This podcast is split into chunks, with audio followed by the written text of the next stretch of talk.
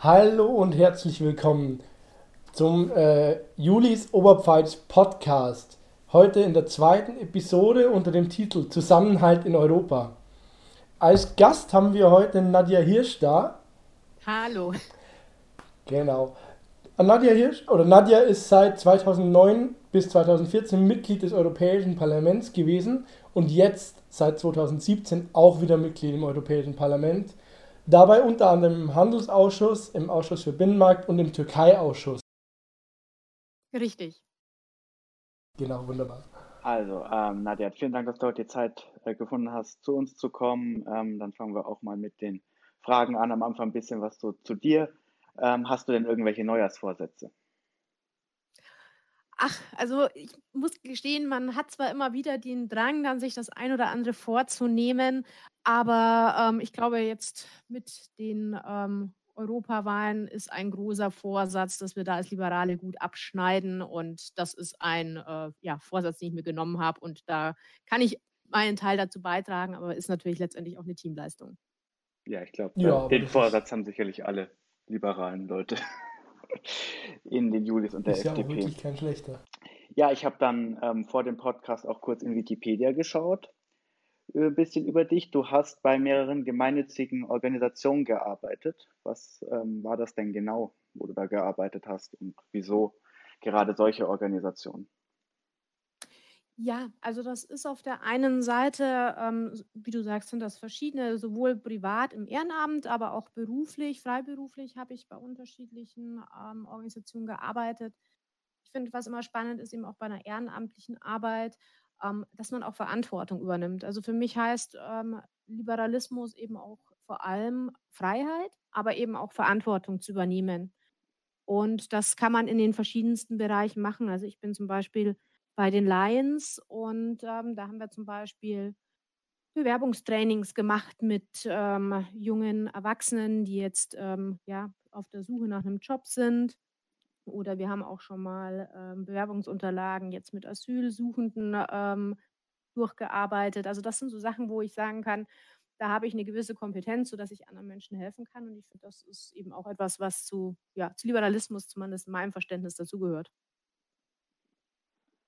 Okay, und genau, also uns Julius wird äh, oft vorgeworfen, wir seien nur zu sehr mit bundespolitischen oder europapolitischen äh, Themen äh, interessiert. Du warst aber auch mal Stadträtin und bist jetzt ganz oben im EU-Parlament. Ist jetzt Kommunalpolitik langweilig und wir Julius haben recht und äh, das auszublenden sozusagen, also oder der Vorwurf an uns äh, würde gestimmt sozusagen, oder macht Politik auf allen Ebenen Spaß? Definitiv. Also ich glaube, ähm, oder andersrum gesagt, für mich persönlich ist eigentlich die kommunale Ebene und die europäische Ebene sind die zwei super spannendsten Ebenen. Weil auf der einen Seite, auf europäischer Ebene, sage ich mal, setzt man so ein bisschen den Rahmen und auf kommunaler Ebene hat man halt wirklich auch die konkreten Erfolgserlebnisse. Also da sieht man einfach sehr viel schneller auch, ähm, wenn man sich für etwas einsetzt, dass dann auch ähm, die Umsetzung wirklich da ist und man hat auch noch viel näher oder mehr Kontakt auch mit den Menschen einfach vor Ort. Also insofern ist, sind das, finde ich, gerade eigentlich zwei Ebenen, die auch extrem gut miteinander zusammenspielen. Und ich muss sagen, mir macht die Arbeit jetzt im Europäischen Parlament natürlich extrem viel Spaß. Aber meine Erfahrungen, die ich da die sieben Jahre im Stadtrat auch sammeln konnte, die hilft mir jetzt in Brüssel immer noch enorm weiter. Genau, das kann ich mir auch gut vorstellen wenn wir jetzt auch schon bei Europa sind, wo ja mittlerweile auch du wahrscheinlich sehr gute Erfahrung sammeln konntest in dieser Zeit, man hört ja jetzt immer von vielen Seiten, spätestens seit dem Brexit, dass man sagt, Europa ist ja nur dieses bösartige Bürokratiemonster, das uns die Freiheit wegnimmt und uns vorschreibt, die Gurken müssen gerade sein, damit man sie verkaufen kann. Das ist natürlich eigentlich mal eine ganz böse Aussage, die auch so nicht stimmt aber bei vielen Menschen, wie man das auch wirklich im, immer wieder auch auf der Straße und so mitbekommen kann, ist die halt doch recht äh, tief verwurzelt. Was ähm, wäre denn da dein Ansatz dagegen, wie man das ähm, sozusagen wieder ändern kann und den Leuten Europa und die äh, Leistungen und Verdienste Europas wieder näher bringen kann in diesem Aspekt? Also ich glaube, das ist immer so ein bisschen, bisschen ehrlicherweise so eine künstliche Diskussion. Weil auf der einen Seite, ja, es gibt wahnsinnig viele Vorschriften, es gibt viele Regulierungen. Ähm, auf der anderen Seite ist eigentlich ähm, witzigerweise ist immer die Bevölkerung die erste, wenn es wieder irgendeinen Skandal gibt, ähm, wo dann nach einer Regelung äh, schreit oder wieso gab es da noch keine bestimmten Gesetze dafür oder dergleichen. Oder man ist ja durchaus auch froh, wenn man bestimmte, ich sage jetzt mal, Lebensmittel einkauft, dass man weiß, egal wo sie innerhalb der EU produziert worden sind, ähm, man kann sie vertragen und äh, da gibt es riesige Unterschiede. Also ich glaube, das ist immer so, auf der einen Seite ist das immer etwas sehr Abstraktes, wo man, worüber man schimpft. Und auf der anderen Seite hilft es aber eben auch genau, ähm, diese, ja, auch diesen Binnenmarkt letztendlich auch zu gewährleisten und einen gewissen Schutzrahmen auch für die Verbraucherinnen und Verbraucher zu schaffen. Also ich glaube, da muss man immer unterscheiden. Und dann haben wir eben tatsächlich auch Regelungen, Gesetze und Bürokratie, die ich immer sage, die keinen Mehrwert bringen. Also wo man gefühlt wirklich nur auch gerade so im Bereich der Dokumentation eigentlich nur irgendetwas dokumentiert, damit irgendjemand äh, eine gewisse Rechtssicherheit hat. Also das finde ich immer ist so ein schönes Beispiel bei dem ganzen Bereich, ähm, wo wir jetzt auch in den letzten Jahren überarbeitet hatten, ähm, Beratung ähm, bei Finanzprodukten zum Beispiel.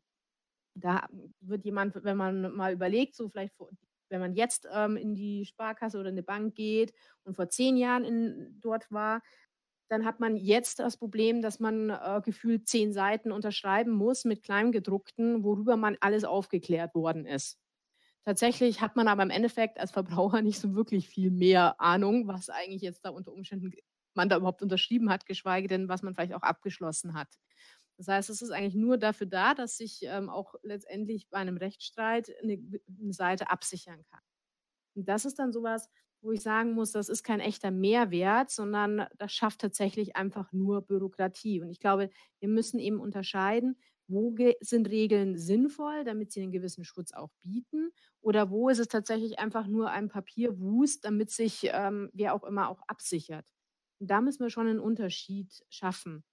Und das ist genauso auch bei kleinen Unternehmen. Ähm, da ist aber nicht sozusagen nur die Europäische Union ähm, ja äh, der Bösewicht. Also da, wenn ich mir oft anschaue, was die deutsche Gesetzgebung gerade so im Steuerrecht ähm, einem ja vor die Füße wirft, gerade wenn man ein neues Unternehmen oder so gründen will. Also da neigen, glaube ich, alle politischen Ebenen dazu, möglichst äh, oder immer viel Bürokratie zu schaffen. Also es ist, glaube ich, nicht nur ein europäisches Problem.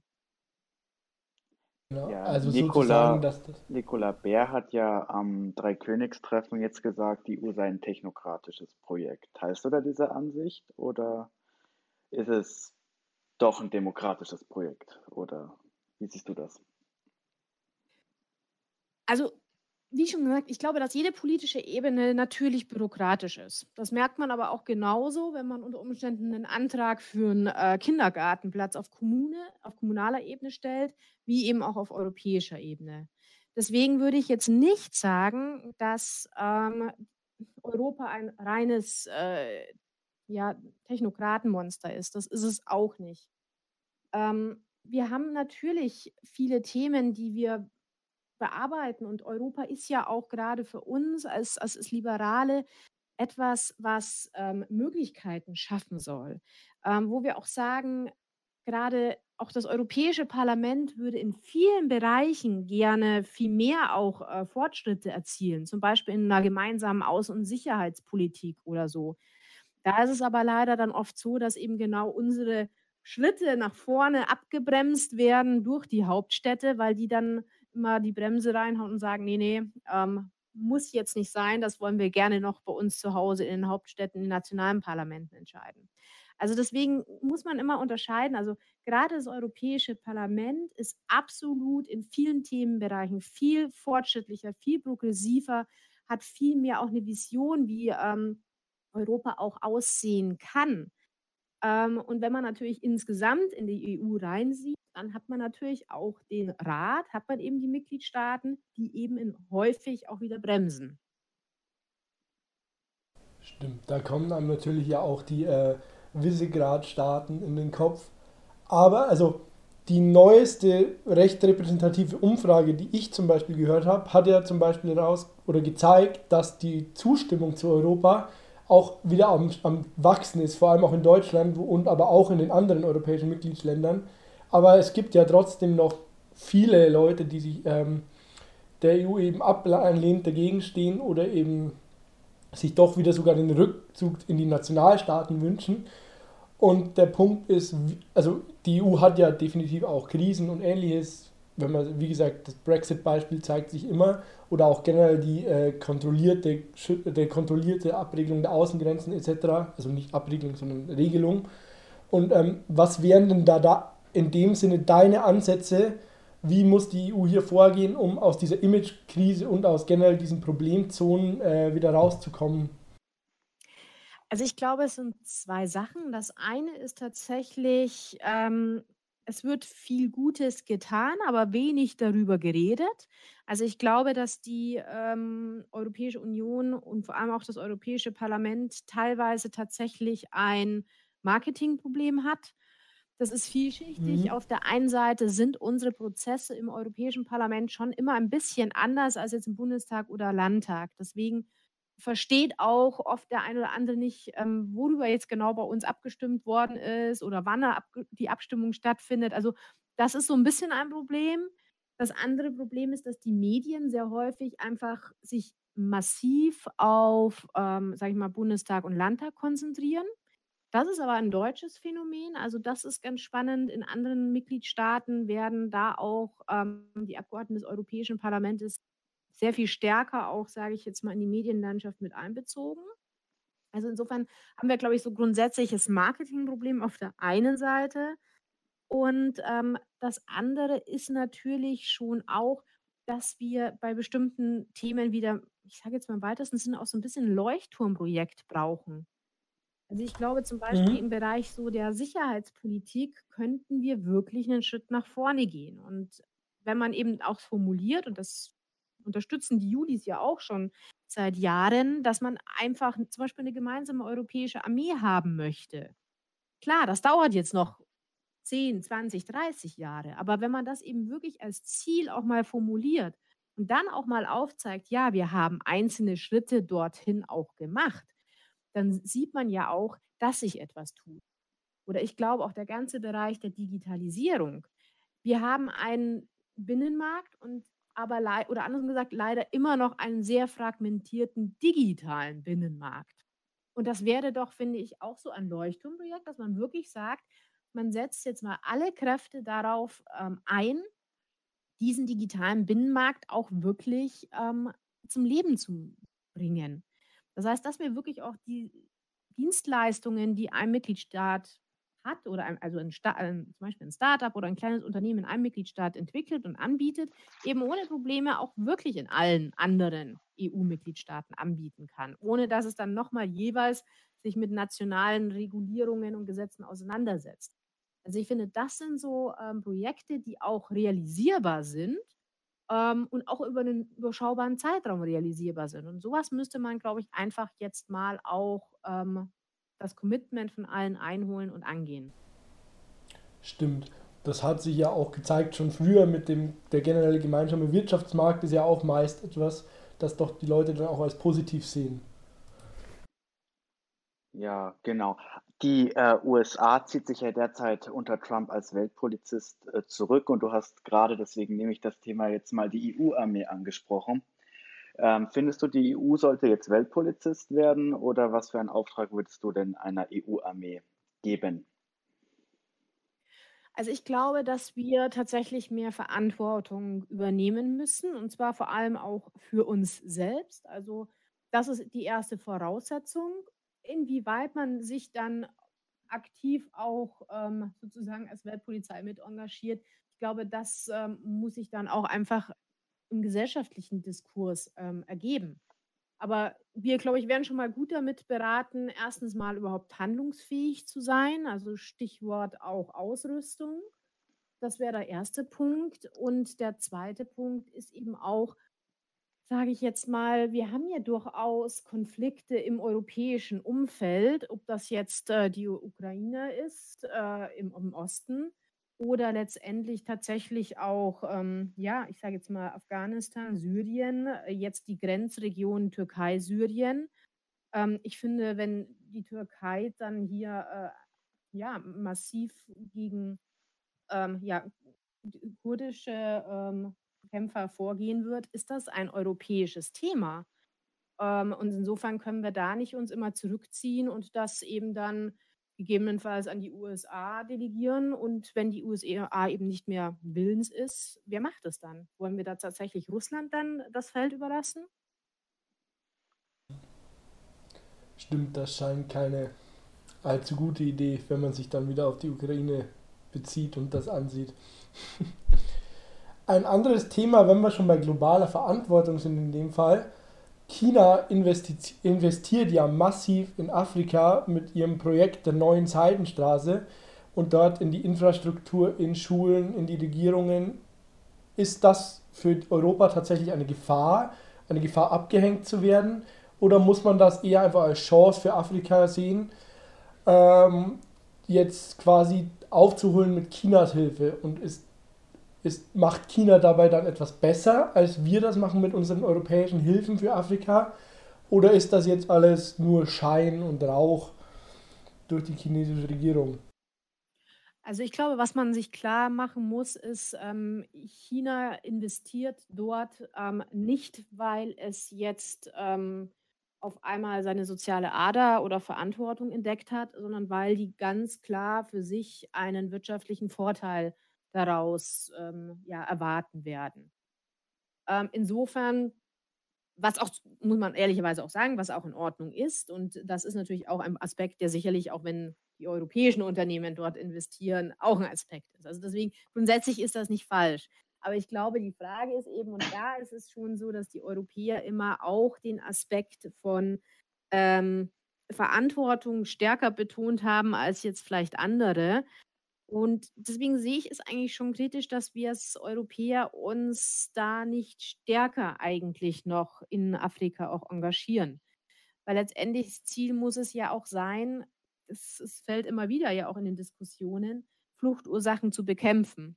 Und das hängt natürlich damit zusammen, dass es eben vor Ort die Möglichkeit geben muss, tatsächlich Arbeit zu finden, sein Leben selbst in die Hand zu nehmen. Also quasi einfach die Chance zu haben, ein vernünftiges Leben zu leben.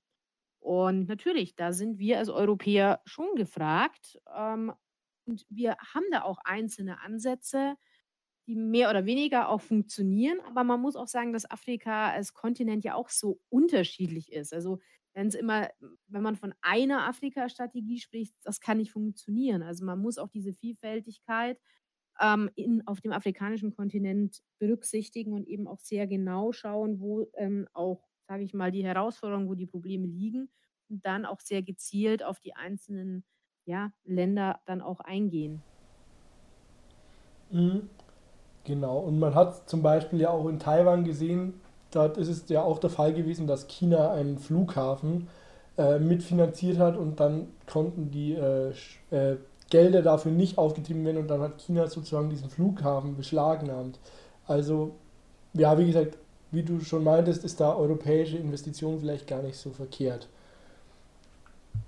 Ja, also absolut. Ich glaube auch, dass wir da gemeinsam als Europäer uns stärker koordinieren müssen. Also auch das ist eine Herausforderung. Wir machen das auf eine gewisse Weise jetzt auch zum Beispiel mit der Handelspolitik, dass man eben auch hier versucht, über die, also es ist kein echtes Freihandelsabkommen, das man dort mit den Ländern abgeschlossen hat, sondern wir nennen das ähm, Wirtschaftspartnerschaftsabkommen, weil eben da auch ganz klar der im Fokus ähm, das Thema Unterstützung ähm, auch mit enthalten ist. Aber auch da muss man einfach, glaube ich, jetzt mal evaluieren und schauen, was hat es gebracht, wo gibt es auch Schwächen. Ähm, brauchen wir nicht vor allem auch sehr viel mehr ähm, verarbeitendes äh, Gewerbe dann auch vor Ort. Weil ich meine, mit dem reinen Export von zum Beispiel landwirtschaftlichen Produkten, das ist das eine, aber damit sind jetzt auch nicht so viele Arbeitsplätze verbunden. Wohingegen, wenn jetzt wirklich vor Ort auch ja, verarbeitet wird, würde das eben auch nochmal zusätzliche Arbeitsplätze schaffen. Also das ist, glaube ich, ein Punkt. Und was man, glaube ich, auch immer bei Afrika, wenn man ehrlich ist, auch sagen muss, ist natürlich auch das Thema landwirtschaftliche Produkte und inwieweit subventionieren wir unsere eigenen europäischen ähm, Bauern und unsere eigene europäische Landwirtschaft, sodass natürlich auch afrikanische Produkte sich sehr viel schwerer tun, überhaupt wettbewerbsfähig zu sein auf dem europäischen Markt. Das stimmt. Das ist ja tatsächlich auch einer der Punkte, den wir als Julis ja. immer wieder fordern, dass eben die Subventionen für äh, unsere Bauern und so nicht in diesem Sinne überhand laufen äh, oder nicht mehr so überhand nehmen dürfen. Genau. Genau. Hm. Man muss ja auch betrachten, dass Afrika ein ähm, riesiger junger Markt auch ist mit dem Durchschnittsalter irgendwo in den 20er Jahren, äh, also in den 20ern, wo äh, es halt unglaublich viel Absatzpotenzial auch gibt. Absolut. Und es sind ja auch, ähm, also wie schon gesagt, man muss immer die einzelnen Länder anschauen, wie es aussieht. Aber wir haben ja auch zum Beispiel ähm, durchaus auch eine Stiftung, die Westerwelle Foundation, die zum Beispiel ganz gezielt auch Startups ähm, in Nordafrika unterstützen, um aufzubauen, Infrastruktur aufzubauen und so weiter. Also auch dieser Bereich ist nicht zu unterschätzen. Also wie schon gesagt, man muss immer so ein bisschen schauen, wo was äh, sinnvoll ist, aber das ist wirklich ganz breit. Ja, und mhm. äh, Afrika darf ja jetzt auch nicht äh, unterschätzt werden, weil wenn man sich ähm, die Flüchtlingskrise von 2015 äh, anschaut, das ist ja, ist ja damit losgegangen, dass in, in Syrien, in den äh, Flüchtlingslagern, keine Lebensgrundlage mehr vorhanden war. Jetzt durch diese große Flüchtlingswelle ist ja leider eine äh, Partei, die wir jetzt wahrscheinlich alle nicht so mögen, in den Deutschen Bundestag einge äh, eingezogen. Und äh, zum Jahreswechsel äh, haben sich Claudia Roth, Wolfgang Schäuble und unser Wolfgang Kubicki über die AfD im Bundestag geäußert. Das ging ja von totalem Entsetzen bei Claudia Roth über den Sexismus in der Partei bis hin dann zu Schäuble, der meinte, dass es dann keine, immerhin keine körperlichen Auseinandersetzungen gegeben hat. Wie empfindest du denn die rechten Parteien im EU-Parlament derzeit? Ja, also da muss man sagen, ähm, hat das Europäische Parlament tatsächlich Erfahrung.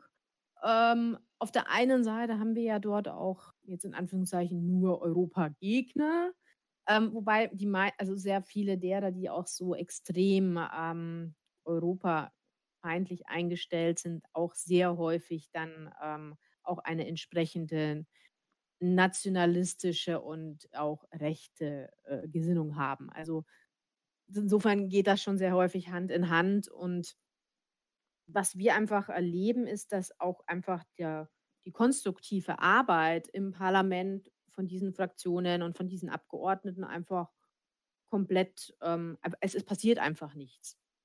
Also die, die haben, also man muss es bei uns so vorstellen, wir haben ja auch ganz normal wie in einem anderen Parlamenten Ausschussarbeit, wo man dann Verantwortung übernimmt als Abgeordneter für ein Thema, wo man seine Ideen einbringen kann, wo man auch wirklich ähm, auch Vorschläge noch abändern kann in die eine oder in die andere Richtung.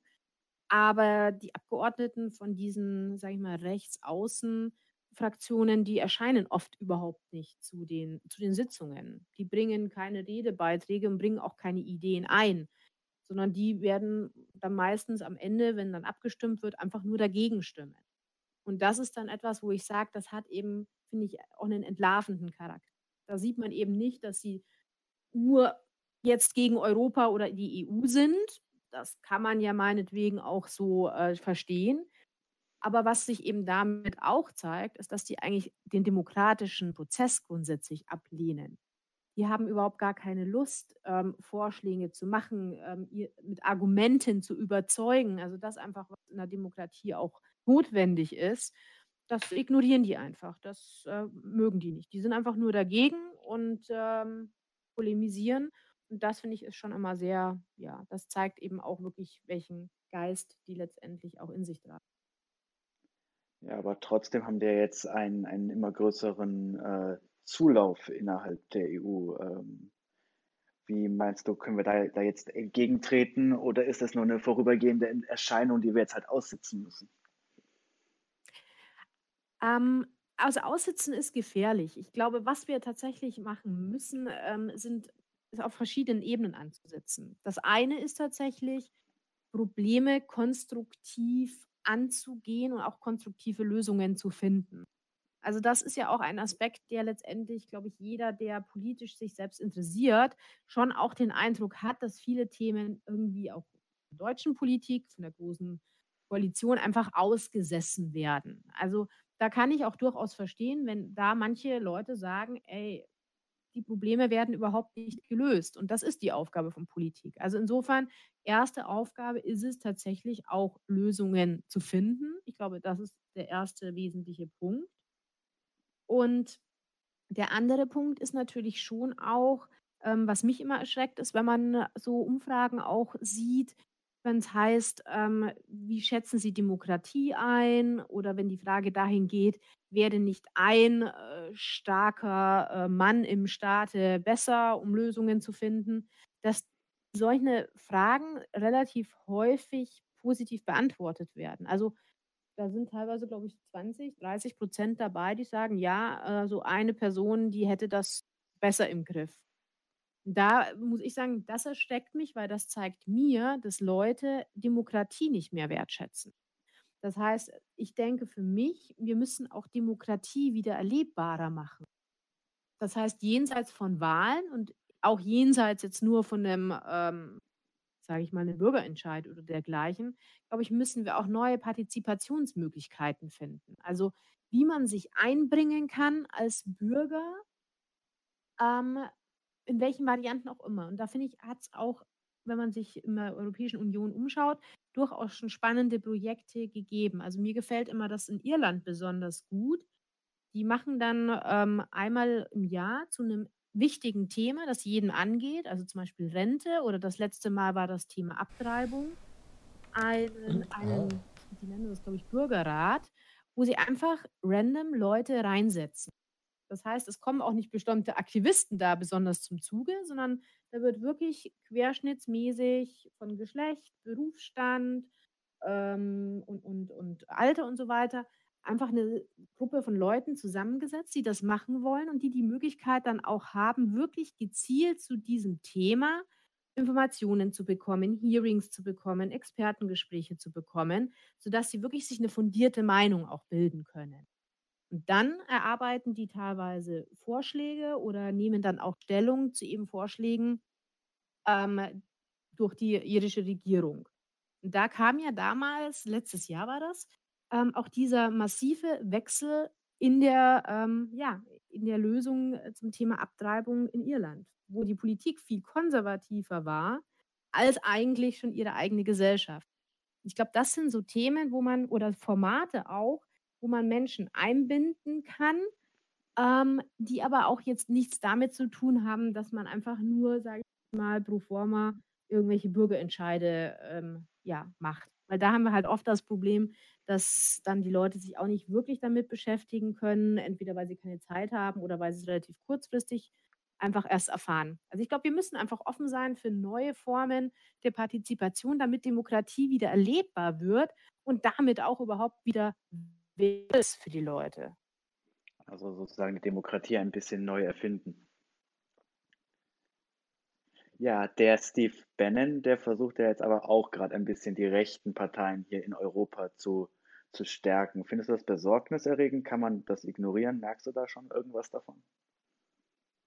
Also es ist insofern besorgniserregend, weil wir bisher auch, auch im Europäischen Parlament ähm, sagen konnten, dadurch, dass sich die rechten, die rechtskonservativen nationalen Parteien nicht einig waren, waren sie zwar ein Störfaktor, aber man konnte trotzdem arbeiten. Was schon, also was ich wirklich befürchte, ist, wenn die sich einig werden, wenn die mal wirklich ihre, sage ich mal, ihr, ja, ihre ganze Manpower zusammenbringen, dann ähm, wird das deutlich schwieriger, weil die auch einfach ähm, einen anderen politischen Stil pflegen und einen Umgangston teilweise.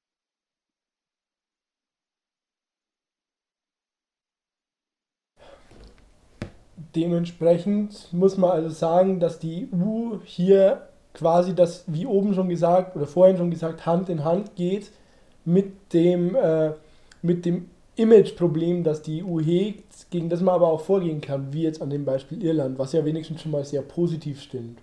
Wenn wir jetzt dann ein Stückchen in die parlamentarische Arbeit im Parlament auch äh, kurz springen, das ist ja auch wirklich interessant.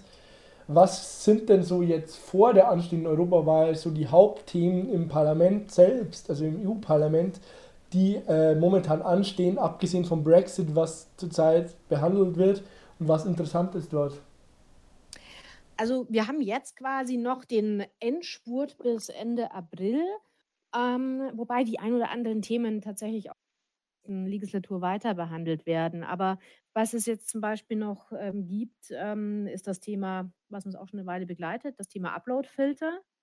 Also in Verbindung mit der Ur Urheberrechtsreform. Ich glaube, das ist etwas, wo wir ganz klar uns weiterhin positionieren müssen, dass wir keinen Uploadfilter im Sinne von äh, Zensurinfrastruktur akzeptieren können und wollen, weil einfach ein freies Internet zu wichtig ist. Das sind witzigerweise auch andere Themen in diesem Bereich, zum Beispiel auch der Plan der Kommission, ein europäisches äh, NetzDG auf den Weg zu bringen, um Online-Terrorismus zu bekämpfen. Auch da ist letztendlich eine Zensurstruktur ähm, geplant. Es gibt auch schon wieder Ideen für die nächste Legislatur, ähm, die Vorratsdatenspeicherung in einer neuen Version ins Leben zu rufen.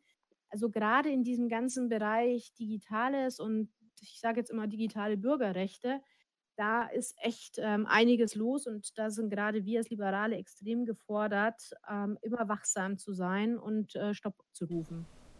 Mhm.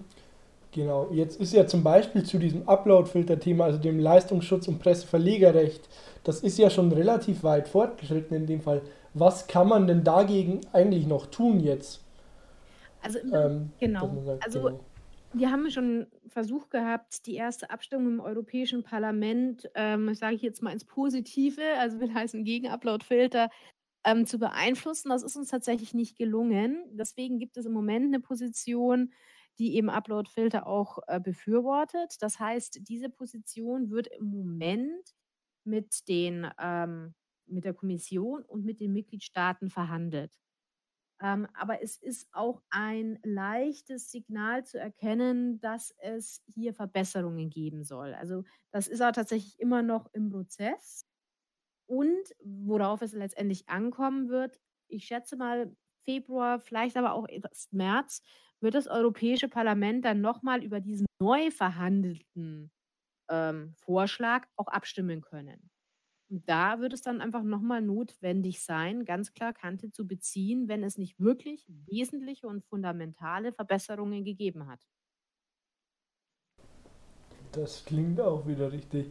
Da muss man sich dann auch wirklich ranhalten und das ist auch wirklich ein guter weiterer Punkt, dann auch in den anstehenden Europawahlen liberal zu wählen weil diese Einschnitte in die Bürgerrechte sind wirklich nicht äh, eigentlich zu verkraften. Europa steht für Freiheit und Liberalismus und nicht für Überwachungsstaat. Es gibt ja immer diese, ähm, dieses wunderbare Sprichwort, also meiner Meinung nach wunderbar, hier 1984 war eine Warnung und keine Anleitung. Und in dem hingehend sollte man dann doch wirklich vorsichtig sein. Genau. Absolut richtig, ja. Genau. Ist ansonsten der Brexit steht ja jetzt auch kurz bevor. Gibt es dafür noch Neuerungen? Beziehungsweise, ähm, was ist deine Meinung dazu? Wäre ein No-Deal für wäre damit irgendjemandem geholfen oder ist das einfach für beide Seiten sozusagen ein Super-GAU? Ja, also ein No-Deal wäre für beide oder für alle Beteiligten wirklich die schlechteste Lösung. Ich bin irgendwie so ein bisschen noch der Überzeugung, dass das auch nicht kommen wird, weil wir haben jetzt, ähm, die Abstimmung noch mal, ähm, ja, in London. Das heißt, da gibt es noch mal die Entscheidung über das Paket, was verhandelt wurde, ist abzustimmen. Sollte da tatsächlich nicht, ähm, es eine Mehrheit geben, also dass man tatsächlich auf theoretisch einen, ähm, ja, 'nen ungeordneten Brexit zusteuert, hoffe ich und denke ich, dass sich unter anderem auch speziell mit unseren äh, liberalen Freunden vor Ort, also mit den Lib Dems, vielleicht nochmal eine Mehrheit findet, dass man nochmal ein Referendum durchführt, wo dann tatsächlich die Bürgerinnen und Bürger Großbritanniens entscheiden können, wollen sie wirklich einen ungeordneten Brexit oder wollen sie nicht vielleicht doch lieber in der EU verbleiben? Und das wäre, glaube ich, auch nochmal, auch unter demokratischen Aspekten, durchaus ein gutes und richtiges Vorgehen. Das stimmt. Wobei ähm, auch da wird ja immer wieder vorgeworfen, dass man sozusagen sagt, es wird gewählt, bis es äh, sozusagen den Leuten, die das bestimmen wollen, passt. Also mhm. bist du da der Meinung, dass das der Fall ist? Oder wobei es, es kam ja eher schon raus, dass du findest, das ist nicht der Fall. Aber ist das nicht vielleicht ein gefährliches Zeichen doch auch? Also, Obwohl es natürlich wünschenswert wäre. Absolut. Also ich glaube nicht, dass man jetzt beliebig häufig abstimmen lassen kann, bis das Richtige rausgekommen ist. Aber ich glaube, was auch sehr deutlich wurde, dass die Leute damals komplett unter falschen äh, Voraussetzungen abgestimmt haben. Also man hat ja inzwischen äh, durchaus ganz klar gesehen, dass dort falsche Angaben gemacht worden sind, ähm, dass falsche Versprechungen gemacht worden sind. Also ich glaube, der, die Bedingungen haben sich tatsächlich insofern geändert, dass, ähm, ja, dass die Faktenlage eine andere ist und dass, glaube ich, auch das Verständnis für die Folgen eines Brexits durchaus auch nochmal ähm, ganz anders bei vielen inzwischen ja angekommen sind. Also insofern glaube ich, ist die Situation eine andere, sodass man durchaus sagen kann, der ein oder andere wird seine Meinung tatsächlich geändert haben. Genau.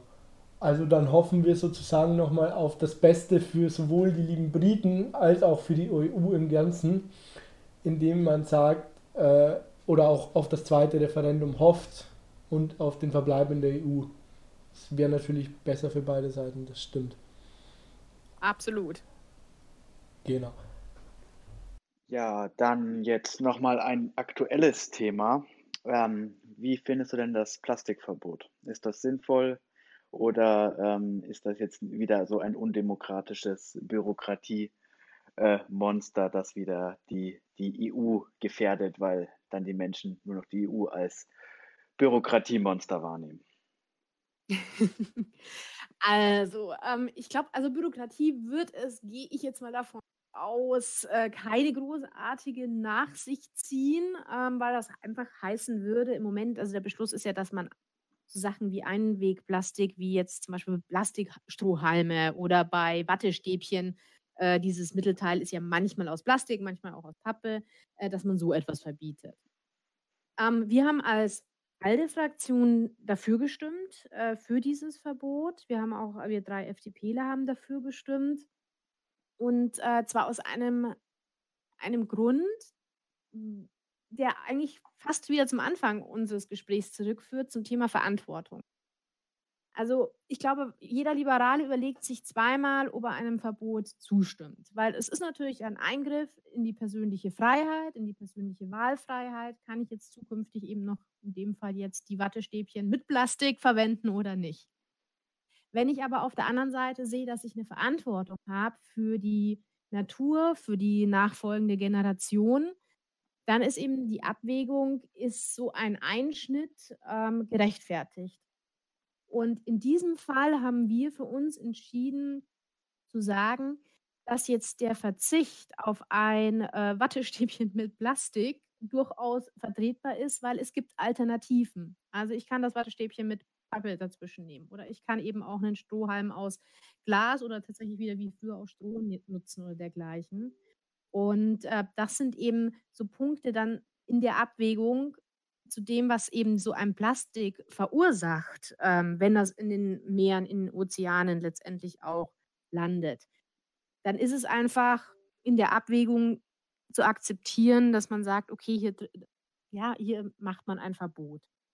Weil die andere Variante wäre natürlich, man könnte auch jetzt eine extreme Besteuerung drauflegen und das über, sozusagen über das Geld regeln. Aber letztendlich, ja, ist dieser Einwegplastik dann unter Umständen trotzdem nochmal im Meer. Jetzt gibt es natürlich auch nochmal die Diskussion, inwieweit könnte man das in den Kreislaufwirtschaft mit reinbringen und dergleichen. Und auch die andere Diskussionslinie ist die, dass eigentlich Europa gar nicht so schlimm ist, sondern andere äh, Länder. Also ich sehe, die, die unterschiedlichen Punkte haben wir auch alle diskutiert und haben versucht abzuwägen. Aber im, letztendlich sind wir dazu gekommen, dass wir gesagt haben, es ist auch für einen Liberalen möglich, hier dieses, sage ich mal, ähm, dieses Verbot auszusprechen, weil es mehr nutzt, als dass es die eigene Freiheit einschränkt. Mhm. Okay. Damit geht ja dann natürlich auch Europa als gutes Beispiel in der Welt voran. Und das, glaube ich, kann man auch gar nicht unterschätzen, wie äh, gut das eigentlich ist. Das kommt auch erschwerend hinzu, ja, weil sicherlich wir fordern immer von anderen, gerade im Umwelt- und Klimabereich, einige und halten uns dann da, sage ich mal, doch manchmal etwas ähm, mehr zurück, als man vielleicht auch selbst machen kann. Und ja, insofern haben wir auch als Europäische Union auch hier wieder die Verantwortung, global als äh, Vorbild auch zu agieren. Würde ich auch so sehen. Genau, okay, wunderbar. Okay, was ähm, wird denn jetzt, weil im Mai sind ja dann Europawahlen, was wird in den nächsten fünf Jahren in Europa wichtig und was liegt dir für die nächsten fünf Jahre für Europa besonders am Herzen? Ich glaube, das sind auf der einen Seite tatsächlich die interne ich sagen, Strukturierung, Konsolidierung der Europäischen Union. Ich glaube, wir müssen selbst überlegen, wie wir tatsächlich uns ähm, ja, aufstellen, wie wir auch an unseren Strukturen weiterarbeiten wollen, uns reformieren wollen, damit wir schneller handlungsfähig sind. Ähm, zu Themen wie Einstimmigkeit zum Beispiel, mehr Möglichkeiten auch dem Europäischen Parlament zu geben, zum Beispiel Stichwort ähm, Gesetzesinitiativsrecht. Also das ist, glaube ich, so ein Punkt. Grundsätzlich, die EU muss sich, glaube ich, selbst mit äh, sich selbst nochmal auseinandersetzen und reformieren. Ähm, auch deswegen, weil wir ja durchaus einige Beitrittskandidaten vor der Tür stehen haben. Und ich glaube, man kann keinen Beitritt machen, wenn man selbst im Moment noch nicht so selbst ja, weiß, wie man mit sich selbst äh, fortführt. Das Zweite ist tatsächlich, dass wir das Thema, das Thema Werteunion äh, meines Erachtens sehr viel stärker widerfahren müssen. Das gehört so ein bisschen auch zu, der, zu dem Thema, wir uns, dass wir uns als EU selbst konsolidieren müssen. Also auch so Stichwort Polen, Ungarn, Einschränkungen von Rechtsstaatlichkeit, Einschränkungen von Presse- und Meinungsfreiheit. Ich glaube, wir haben da immer viel zu viel in den letzten Jahren uns auf das Thema ähm, Wirtschaft und Finanzen konzentriert. Ist zwar natürlich auch irgendwo nachvollziehbar aufgrund der gesamten ja, Schuldensituation in den Staaten und dergleichen. Aber wir sehen eben, dass auch die Werteunion extrem wichtig ist. Da müssen wir meines Erachtens nochmal sehr viel stärker auch einen Schwerpunkt legen. Und das dritte Thema ist meines Erachtens Thema Digitalisierung. Weil das ist für uns wichtig, damit wir tatsächlich den Anschluss nicht komplett verlieren. Und damit einfach hängt zusammen, wer hat zukünftig die Daten? Haben wir die als Europäer selbst oder haben wir eben keinerlei, ähm, sage ich mal, Apps oder dergleichen mehr, sodass wir dann nur noch auf Produkte von USA und vielleicht China zugreifen müssen. Und damit in Verbindung stehen natürlich auch Arbeitsplätze. Also ich möchte, dass auch gut hochqualifizierte Arbeitsplätze im Bereich der Digitalisierung hier in Europa sind. Und damit hängen eben auch wieder zusammen, dass man ja Arbeit hat, sein Leben führen kann und Europa letztendlich dann auch wieder als äh, Chancenkontinent begreifen kann. Ja, dann Genau. jetzt ähm, noch ganz zum Schluss noch eine ganz kurze Frage. Franz Timmermans oder Manfred Weber? ähm, Festhager. Nein. Das war klipp und klar. Oh.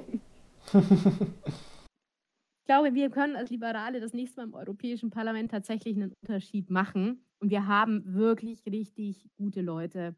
Deswegen müssen wir uns da nicht ähm, auf andere konzentrieren. Genau. Ich denke, das ist tatsächlich ein sehr gutes Schlusswort mit guten Leuten. Die haben wir, zum Beispiel Nadja Hirsch, die jetzt erst letztes Jahr, kurz vor Jahresende, als bayerische Spitzenkandidatin wieder ins Rennen geschickt werden wird. Dafür drücken wir dir auf jeden Fall alle Daumen. Wir danken dir ganz, ganz herzlich, dass du dich die Zeit hier für uns gefunden hast und für den Podcast. Und hoffen dann natürlich auf ein erfolgreiches 2019, in dem wir auch dafür sorgen können, eben auch hoffentlich dann bald wieder du, dass Europa weiterhin Garant für Sicherheit, Stabilität und Fortschritt bleibt.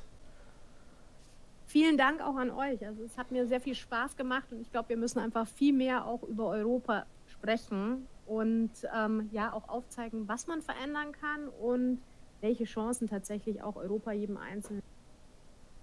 Deswegen freue ich mich sehr, dass wir das heute gemacht haben. Ja, das war auf jeden Fall sehr spannend. Wie gesagt, danke dafür. Gut,